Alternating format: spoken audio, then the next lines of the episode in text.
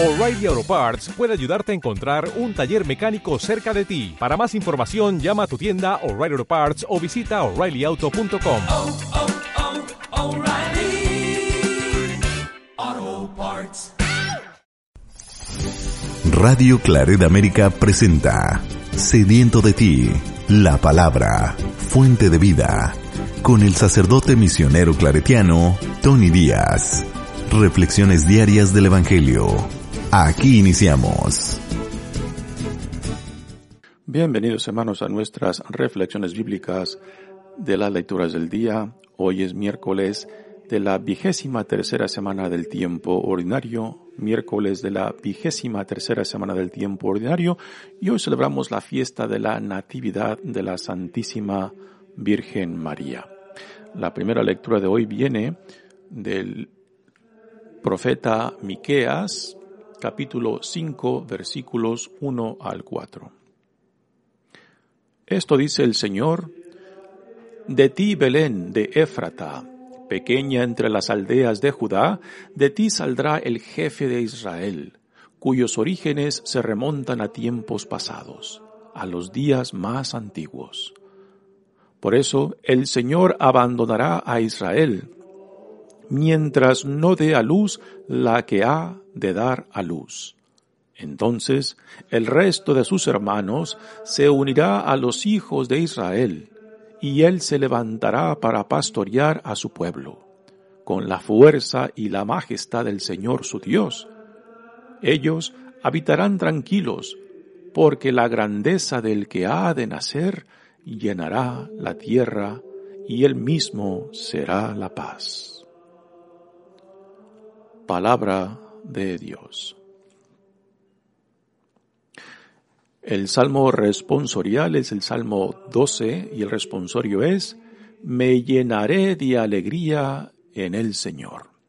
Me llenaré de alegría en el Señor. Confío, Señor, en tu lealtad. Mi corazón se alegra con tu salvación. Cantaré al Señor por el bien que me ha hecho. Tocaré mi música en honor del Dios Altísimo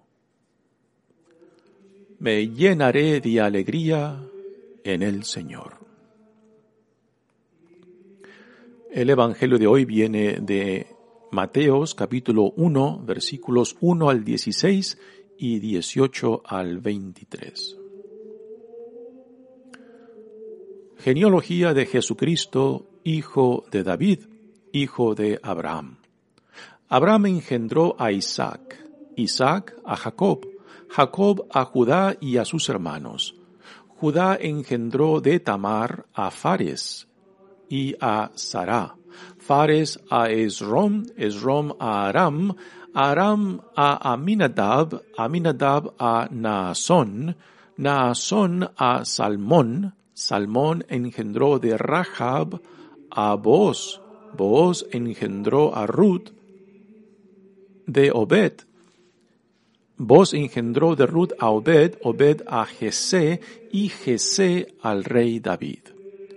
David engendró de la mujer de Urias a Salomón, Salomón a Roboam, Roboam a Abia, Abia a Asaf, Asaf a Josafat, Josafat a Joram, Joram a Osías, Osías a Joatam, Joatam a Acaz, Acaz a Ezequías, Ezequías a Manasés, Manasés a Amón, Amón a Josías, Josías engendró a Jeconías y a sus hermanos durante el destierro en Babilonia.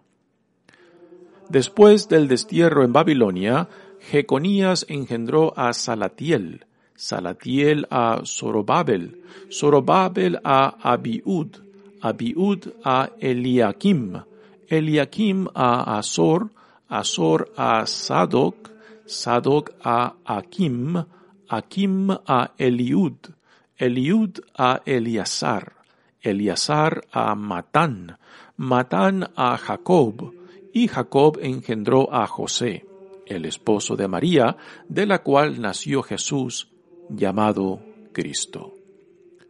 Cristo vino al mundo de la siguiente manera. Estando María su madre desposada con José, y antes de que vivieran juntos, sucedió que ella, por obra del Espíritu Santo, estaba esperando un hijo. José, su esposo, que era hombre justo, no queriendo ponerla en evidencia, pensó dejarla en secreto. Mientras pensaba en estas cosas, un ángel del Señor le dijo a en sueños, José, hijo de David, no dudes en recibir en tu casa a María, tu esposa, porque ella ha concebido por obra del Espíritu Santo. Dará a luz un hijo, y tú le pondrás el nombre de Jesús, porque él salvará a su pueblo de sus pecados. Todo esto sucedió para que se cumpliera lo que había dicho el Señor por boca del profeta Isaías. He aquí que la Virgen concebirá y dará a luz un hijo, a quien pondrán el nombre de Emanuel, que quiere decir Dios con nosotros. Palabra del Señor. Muy bien, damos comienzo a nuestra reflexión de las lecturas de hoy, pero antes de entrar a las lecturas propias, digamos un poco acerca de esta fiesta que celebramos hoy, el nacimiento de la Santísima Virgen María, Madre de nuestro Señor. Esta fiesta eh, se, se traza hacia el siglo XVI en Jerusalén cuando se consagra la Basílica a Santa Ana. Ana viene siendo el nombre de la madre de María. Joaquim es el nombre del padre. Así que Joaquim y Ana son los padres de María. Después del siglo VI, esta fiesta pues es introducida a la iglesia cristiana del oeste, o sea, de Roma, en el siglo VII, cuando monjes de la iglesia cristiana del este, y por iglesia cristiana del este entendemos lo que hoy en día es el Medio Oriente, eh, Turquía, Jerusalén y partes del norte de Turquía, que eran partes del mundo conocido como del este de aquel entonces. Así que en el siglo VI, monjes de la Iglesia Cristiana del Este introdujeron esta fiesta, esta festividad a Roma y de Roma después se disparce esta fiesta hasta que nos llega hoy en día. Ya desde el siglo XIII esta festividad ya es, forma parte del calendario litúrgico de la Iglesia romana. ¿Y por qué esta fiesta de la Natividad de la Santísima Virgen María? Yo creo que es una pregunta muy básica, muy humana. Y para poder apreciarla, pues hemos de ir a los evangelios. No se habla nada acerca del nacimiento de María en los evangelios, pero la pregunta es, bueno, ¿y por qué celebrar su, su nacimiento? Porque, repito, es una pregunta muy humana. El Evangelio de Marcos, que fue el primero en escribirse como el año 50 al 60, no tiene ninguna narrativa del nacimiento ni de la infancia de Jesús. Pero después del Evangelio de Marcos, los evangelistas Mateo y Lucas, que toman el Evangelio de Marcos para construir el suyo, pues le añaden, le añaden las narrativas del nacimiento y de la infancia del niño Jesús. Porque es algo muy humano hacerse la pregunta, bueno, ¿y cómo nació este niño? ¿Cómo nació nuestro Señor y Salvador? ¿No?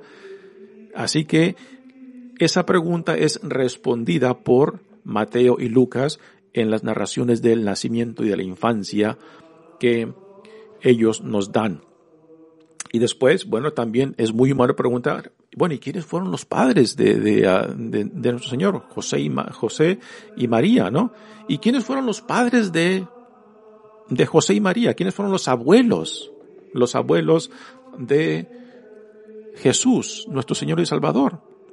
Y es ahí donde empiezan también pues a responder a estas preguntas. Y es así como en el siglo II o III más o menos eh, surge un protoevangelio de Santiago donde se nos narra en gran parte, donde tomamos mucha de la información y datos eh, que hoy en día sabemos de los padres de María, Joaquín y Ana.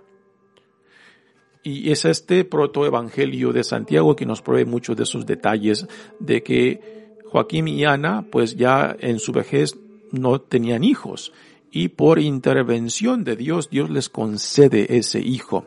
Y ese hijo, pues, es María, que por intervención de Dios nace. Y por tanto, porque es por intervención de Dios, pues entonces ella misma es concebida por la acción divina de Dios. ¿Y por qué María es concebida por la iniciativa de Dios? Por eso hoy profesamos de que ella nació sin pecado, porque fue por intervención divina y que por tanto desde su concepción, pues María fue preparada por Dios para que después Dios la llamara y pasara a ser ella la madre de nuestro Señor y Salvador, ¿no? Así que estos son los principios de María y también las circunstancias bajo la cual ella nace por intervención de Dios. Muchos de los detalles del nacimiento de María también son tomados de otras historias del Antiguo Testamento, por ejemplo, el nacimiento de Samuel el profeta, que también eh, su madre era infértil y es por intervención de Dios que le concede a ese hijo que después ellos lo consagran a Dios, que cuando cumple tres años es llevado al templo para que sirva al Señor y después de ahí el Señor lo llama para que pase a ser un profeta, uno de los profetas principales del Antiguo Testamento, el profeta Samuel.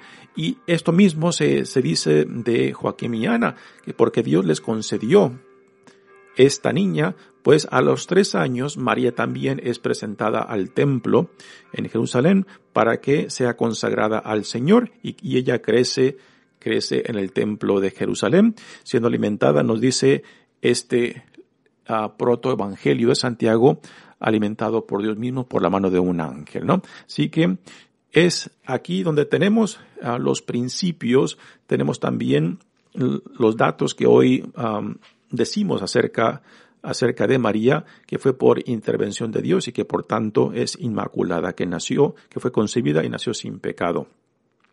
¿Por qué? Porque Dios preparó uh, el ambiente propicio para que su único hijo, nuestro Señor y Salvador Jesucristo, naciera de esta Virgen. Así que estos son los, los, los datos um, que en torno, en torno a esta celebración, a esta fiesta del nacimiento de la Santísima Virgen María. Pasemos ahora a las lecturas de hoy. La primera que viene del profeta Miqueas, en el cual se nos da una profecía que desde el punto de vista nuestro cristiano, pues atribuimos que es una profecía no solamente de María, sino también del nacimiento de Jesús. Dice, esto dice el Señor de ti, Belén de Éfrata. Belén eh, es el pueblo de donde nace Jesé y David. Y en el Evangelio de hoy tenemos la genealogía de cómo José en el Evangelio de Mateo traza su linaje hasta David. En el Evangelio de Lucas, en, su genealogía, traza el linaje a David a María.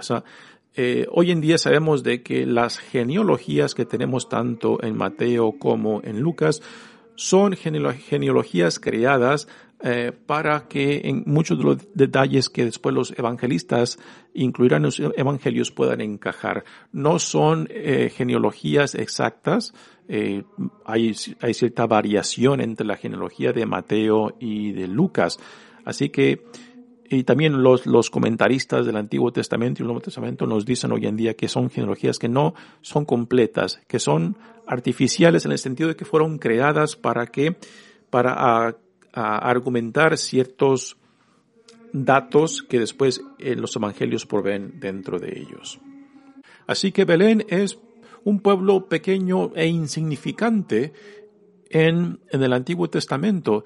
Y, y, esto quizás también encaja muy bien con en cómo Dios actúa en el Antiguo Testamento, que continuamente nos sorprende en cómo Dios pues se hace presente y actúa, ah, de que no sigue las normas del, del mundo y del hombre.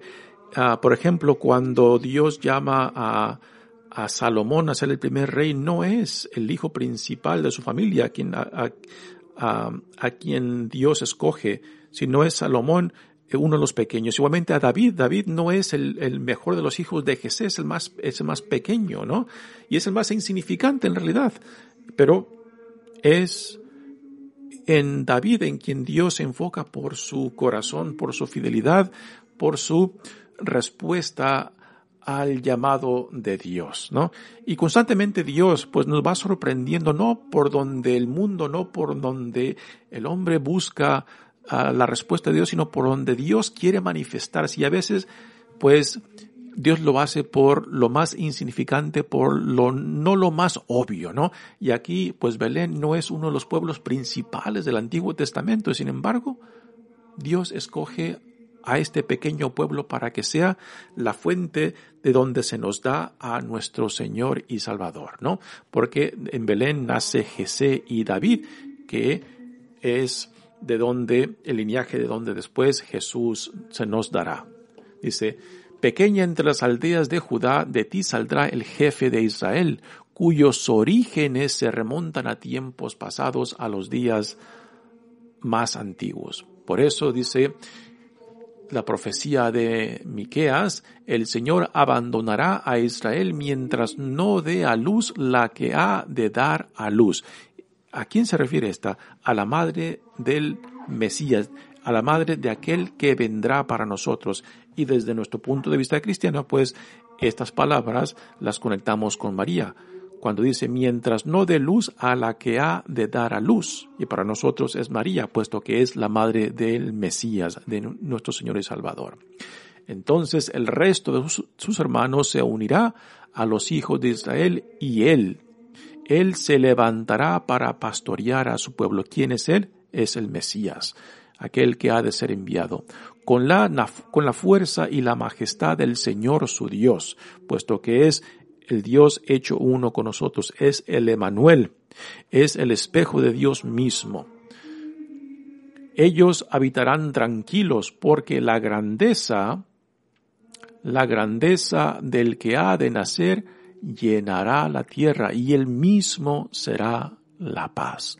Así que estas palabras eh, hablan acerca del Mesías quien para nosotros pues es Jesús, ¿no? Así que esta profecía de Miqueas eh, la entendemos como dada para hablar acerca del Mesías que, que Dios promete y que han de venir y que esta profecía se lleva a cabo en María, quien pasa a ser la madre de nuestro Señor y Salvador. Muy bien, pasemos ahora al Evangelio de hoy, el Evangelio de Mateos eh, que es el principio del Evangelio y cual comienza con la genealogía de Jesús. Eh, mencioné ya antes de que esta es una genealogía artificial, puesto que eh, no es completa y que es, en cierta manera, pues creada con ciertos detalles muy exactos porque el evangelista Mateo quiere utilizarla para argumentar ciertos puntos que desarrollará dentro de su evangelio.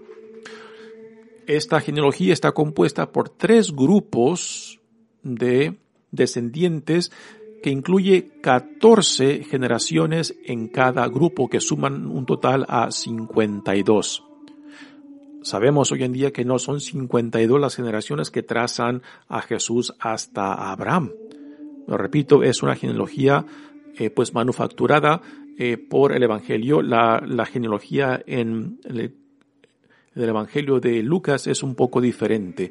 También hay algunos datos muy interesantes en esta genealogía porque está compuesta por personas dignas y no muy dignas, de buenos y malos, ¿no?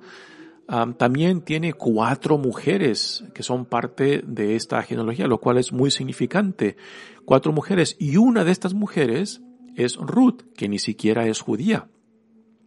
Ruth viene siendo la abuela de David. Así que para poder explicar a David, pues tienen que incluir a Ruth, que es uh, una moabita que después se casa con Boz y que pasa a ser la madre de Jesé y Jesé es el padre de David. Así que con esta genealogía, uno de los puntos interesantes que podemos este, apreciar es de que pues está compuesta por personas dignas y, otras que son muy dudables y personas que realmente podemos decir, pero ¿cómo Dios eh, escogió a X, estas generaciones, esta gente para preparar el camino para su hijo amado, ¿no? Pero lo que sí podemos afirmar de que aunque en esta genealogía, aunque los antepasados de Jesús están compuestos por buenos y malos, por personas muy dignas y personas no muy dignas, con esto podemos decir de que Dios está plenamente identificado con su creación, con sus hijos e hijas. Y que Dios, que Dios escribe recto con líneas torcidas. Y esto es una tremenda afirmación que debemos de, de hacer, ¿no? de que a pesar de nosotros mismos, Dios nos salva, de que a pesar de nuestras sinvergüenzadas, a pesar de nuestras vidas torcidas, a pesar de nuestras bajezas, Dios aún saca provecho de nosotros. ¿Y quién de nosotros se puede autojustificar? ¿Quién de nosotros se puede decir, yo soy perfecto? Sin embargo, Dios toma lo nuestro, aún aquello que es torcido, aunque aquello que es bajo, y lo endereza. Saca fruto, saca bien. De aquí el dicho que acabo de mencionar, que Dios escribe recto con líneas torcidas, porque ahí Dios expresa su identificación plena con su creación, con sus hijos e hijas, aunque no somos santos, aunque no somos perfectos, pero Dios en su amor nos santifica, en su amor nos justifica, en su amor nos salva. Y esto es algo digno de celebrar. Yo creo que esto es parte de lo que debemos afirmar constantemente cuando leemos esta genealogía, porque es nuestra genealogía. Por ejemplo, piensa en tu familia, ¿no? Tu familia, que no está compuesta de santos, quizá está compuesta de santos y diablos, santos y demonios, ¿no? Pero que igualmente Dios toma tú descendencia, toma tu historia y escribe recto, aún con los diferentes personajes que son parte de tu linaje, de tu historia personal, y que Dios te ha traído hasta hoy en día, y, también te ha dicho, tú eres mi hijo, tú eres mi hija, ¿no? pues esta genealogía nos debe de recordar a nosotros también, ¿no? De que el amor, el amor de Dios por lo que ha creado, y que Dios Cuanto ha creado, Dios quiere llevarlo a su plenitud. Y que a pesar de nosotros mismos, a pesar de que en este caminar con Dios, pues a veces le damos la espalda, a veces lo rechazamos, a veces simplemente lo negamos, que Dios no nos niega, no nos da la espalda, que constantemente viene detrás de nosotros, viene detrás de sus hijos e hijas para rescatarnos de nosotros mismos, para rescatar lo que estaba perdido, para darle vida a lo que estaba muerto, ¿no? Y repito, esto es algo de celebrar y de decir bendito sea Dios, que no nos dejó solos, que no nos, no nos abandonó a nuestra dureza de corazón, que no nos cerró las puertas de la vida eterna, sino que ha venido constantemente detrás de nosotros para llamarnos, para rescatarnos, para salvarnos. Así que después de esta genealogía se nos dan los datos del nacimiento de Jesús según el evangelista Mateos. Y nos dice, Cristo vino al mundo de la siguiente manera. Y pongamos atención cómo desde el principio Mateo le da el título a Jesús de el Cristo. Cristo no es el apellido de Jesús. Así que cuando decimos Jesucristo no estamos diciendo como decir Jesús López o Jesús González. No, Cristo no es un apellido. Cristo es un título. Y Cristo significa el ungido en español. Cristo es una palabra griega. En hebreo significa el Mesías. Así que el Mesías, el Cristo, el ungido significan lo mismo en diferentes lenguas. Así que decir Jesucristo es decir Jesús el Cristo, Jesús el Mesías, Jesús el ungido. Y por ungido es aquel llamado por Dios, aquel consagrado por Dios. ¿Para qué? Para una misión muy específica, para que Él fuera nuestro Señor y Salvador. Y es, así como Mateos empieza su evangelio. Cristo vino al mundo de la siguiente manera. Estando María su madre desposada con José y antes de que vivieran juntos sucedió que ella, por obra del Espíritu Santo, estaba esperando un hijo. Así que estas son las, las circunstancias del nacimiento de Jesús que estando María desposada con José, pero antes de que ella pasara de la casa de su padre a la casa de su esposo José, ella ya estaba embarazada. El proceso de matrimonio eh, incluía tres etapas. La primera es cuando los padres prácticamente hacían el arreglo del matrimonio de los jóvenes en, en este matrimonio. Así que el primer paso fue cuando los padres de José y los padres de María pues hicieron el arreglo de esta boda. El segundo paso es cuando se anuncia que esta joven y este, y este otro joven eh, pues están ya hechos el uno para el otro, ¿no? Y cuando se hace público esta noticia de este matrimonio de esta joven con este joven, pues entonces ya prácticamente esa unión es oficial. Ya el compromiso tiene consecuencias. El tercer paso es cuando se lleva a cabo la ceremonia y cuando la mujer pasa de la casa de su padre a la casa del esposo. Y María queda embarazada en la segunda etapa, antes de irse a vivir con su desposado José. Y es ahí cuando su vida pues queda en peligro, porque según la ley judía, una mujer que saliera embarazada antes de irse a vivir con su esposo es muy probable de que haya cometido pues un pecado al, al, quedar embarazada antes de irse a vivir con su esposo. Y esto ponía a María en peligro de muerte, pues esto es el castigo que la ley judía daba a tal ofensa, ¿no? Y nos dice el Evangelio que José, siendo un hombre justo y no queriendo poner a María en peligro de muerte, pues decide, decide divorciarse de ella en secreto para no ponerla en peligro de muerte. Y es ahí donde Dios interviene y, por medio de un sueño a José le dice que no dude que no tema en tomar a María como su esposa, puesto que el niño que ella lleva dentro de su vientre es por obra del Espíritu Santo. Y así José, siendo un hombre justo, siendo un hombre de fe, pues da ese paso por medio de esta revelación de Dios a él, por medio de un sueño. Y ante quizás las críticas de su pueblo, ¿no? De que particularmente de los hombres que lo vieran a él como, como, pues un hombre que quizás lo engañó a su esposa, ¿no?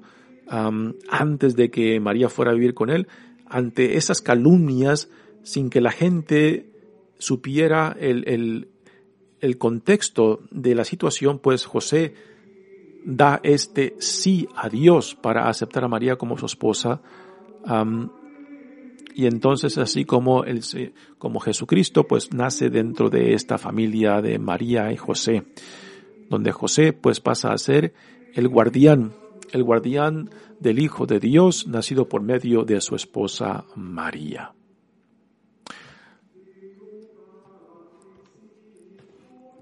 En la revelación que Dios le hace a José por medio del sueño, también le dice el nombre que se le dará a este niño, el nombre de Jesús, que significa el que salva, ¿no? Así que el nombre de Jesús tiene el significado de lo que Dios por medio de él llevará a cabo para el pueblo de Israel y para toda la creación de Dios el que salva nuestro Salvador, porque Él salvará a su pueblo de sus pecados.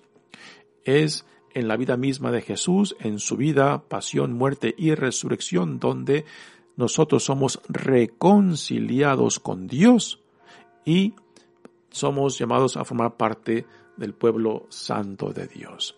Todo esto, dice el evangelista, sucedió para que se cumpliera lo que había dicho el Señor por boca del profeta Isaías. He aquí que la Virgen concebirá y dará a luz a un hijo, a quien le pondrá el nombre de Manuel, que quiere decir Dios con nosotros. Pues muy bien, en este miércoles de la vigésima tercera semana del tiempo ordinario, pues celebramos esta gran fiesta del nacimiento de María. Es digno dar gracias a Dios, puesto que Dios prepara la situación, prepara tanto a María como eh, también prepara a Jesús, su único hijo, para que lleven a cabo la misión que Dios tiene a cabo de, de salvar a su creación, de salvar a sus hijos e hijas, de salvarnos de nosotros mismos, ¿no? Y como dije al principio, pues es, es muy humano, es la curiosidad nuestra de querer indagar y preguntar los principios de aquellos que celebramos, desde Jesús, desde María y quiénes fueron los padres de María, ¿no? Y es lo que esta fiesta celebra, como el Señor fue preparando el caminito para el nacimiento de su Hijo amado y nuestro Señor Jesucristo. Y es lo que celebramos en esta bella fiesta del nacimiento de la Santísima Virgen María. Mi nombre es Padre Tony Díaz, misionero claretiano. Que Dios los bendiga. Radio Claret América presentó Sediento de ti, la palabra. Fuente de vida, sus comentarios son importantes. Contáctenos en radioclaredamerica.gmail.com